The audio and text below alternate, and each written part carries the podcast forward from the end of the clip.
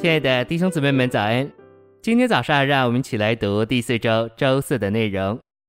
今天的经节是罗马书六章五节：我们若在他死的样式里与他联合生长，也必要在他复活的样式里与他联合生长。十一章十七节：若有几根枝子被折下来，你这野橄榄得在其中接上去，一同有份于橄榄根的肥枝。诚心喂养。接枝的生命不是替换的生命，枝子仍保有它同样素质的特征，但因着接在较好的生命上，枝子的生命就被提高并变化。接枝的结果是什么？较好之树的肥枝供应被接上了枝子，一切消极的成分就被除去，然后那枝子原有的功能就得恢复并加强。基督将神所给我们原初的功能提高了、加强了，并且加上了丰富。然后自然而然，我们全人就被浸透并变化，而结出美妙的果子。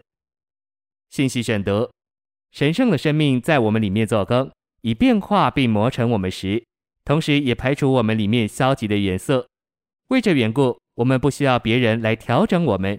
神圣的生命在我们里面做工，就渐渐除去一切消极或天然的东西。神圣的生命也使我们复活。凡神所造的都是好的。神不放弃他所造的，却要借着神圣生命的复活大能，重新得回并恢复他所造的。神圣的生命一面排除消极的事物，一面做工使神原初所造的复活。神造我们是有心思、情感、意志、魂、心和灵的人，他的心意是要将我们这些方面都带进复活里。我们得救之前，也许心思迟钝，情感失衡，意志不当。但是我们越接触主，越经历主，我们的心思就越清楚清明，情感越得着合适的平衡，意志也越受调整。这不是我们天然的性格，乃是复活的性格。基督徒不该有低品的性格，我们无论在何处都该展现最高的性格，因为神圣的生命拔高了我们天然的功能。我们若要完满的经历这点，就需要衷心的接触我们里面神圣的生命。我们若忠心的这样做，我们的性格就会被拔高。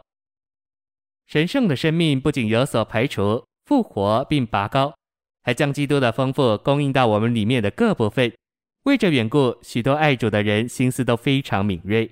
有些弟兄姊妹虽然参加教会所有的聚会，他们在学校里仍是杰出的学生，这是因为他们复活而拔高的功能，得着了基督丰富的供应。末了，神圣的生命还要浸透我们全人，这个浸透远胜于圣灵的感动。至终，我们全人都要被神圣的生命所饱和，这就带来变化。基督的丰富浸透了我们全人，就产生真正新陈代谢的改变。借着神圣生命这样的浸透，我们就磨成基督的形象。神圣的生命已经预备好，能够在我们里面做这样的工作，但是，我们需要在主所给我们看见的事上操练自己。我们需要衷心的接触他，向他祷告，读他的话，并将他吸入。我们这样行，就是将我们的心思置于灵。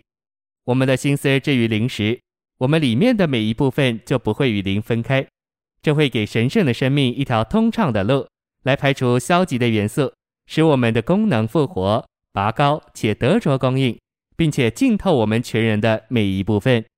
关于这件事，我们需要为自己、为别人、为众地方召会祷告。愿我们能衷心的照着我们在这些信息里所看见的来生活行动。谢谢您的收听，愿主与你同在，我们明天见。